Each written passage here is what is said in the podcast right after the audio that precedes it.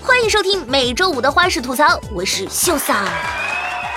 朋友圈，一个大家联络感情的分享平台，一度充斥着各路妖魔鬼怪，晒车、晒存款、分享垃圾鸡汤和广告微信。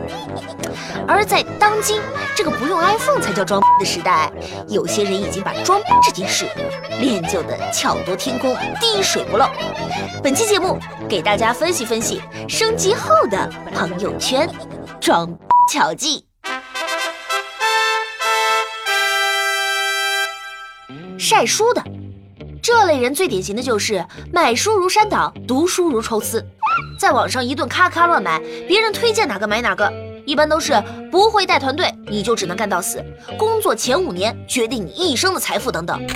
回来拆两本，翻到几十页，拍张照发个朋友圈，附几句点评，这段写出了心声哦，工作里真的是这样的呢，等等。再拍一个 P 了半个小时的美颜照片，以为会得到领导、老板赏识，结果留言全是屌丝。别难过，加油啊！多喝热水，你是最棒的。通天了这是！跟风狗，香港免税的价格吸引了大批妖魔鬼怪南下，买了一根两折 Prada 皮带，恨不得找个蛇皮购物袋装，logo 大的两公里外都看得到。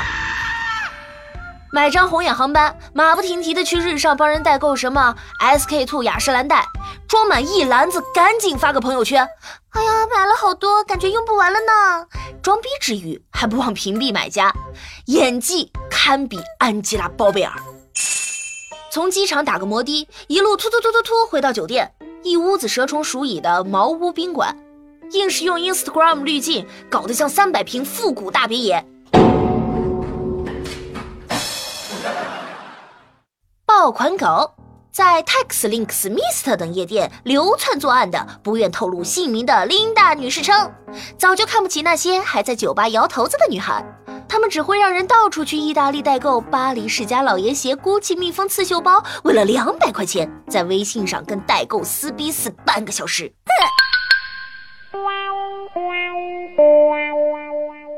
花式晒加班，在一线城市里。公司普遍加班，事情干不完多留一会儿无可厚非，但总有一些白天没事，一到晚上就神出鬼没狂发朋友圈的故意加班狗。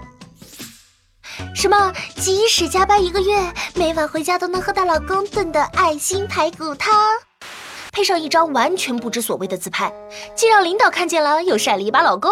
加班狗的装堪比职场竞争还激烈，方式风起云涌，变幻莫测。最让我惊诧的。还数这一条，即使在叶儿科研那么繁忙，也没有因为 Debra 的而熬夜过。今天竟然为了工作而熬夜加班，想想也是醉了。这种反装的装方式让我倒吸了一口凉气啊！我从来没想过，一个完整的中文句子竟然可以隐藏这么多的装逼技巧。哎，你真是个天才！不发朋友圈的，虽然这类人对大家精神污染几乎为零，但是装逼指数妥妥 top one。他们习惯流窜于各大好友朋友圈下面沾花惹草，对其他人所有的动态又了然于心，这种才是真正的装逼之神。哎，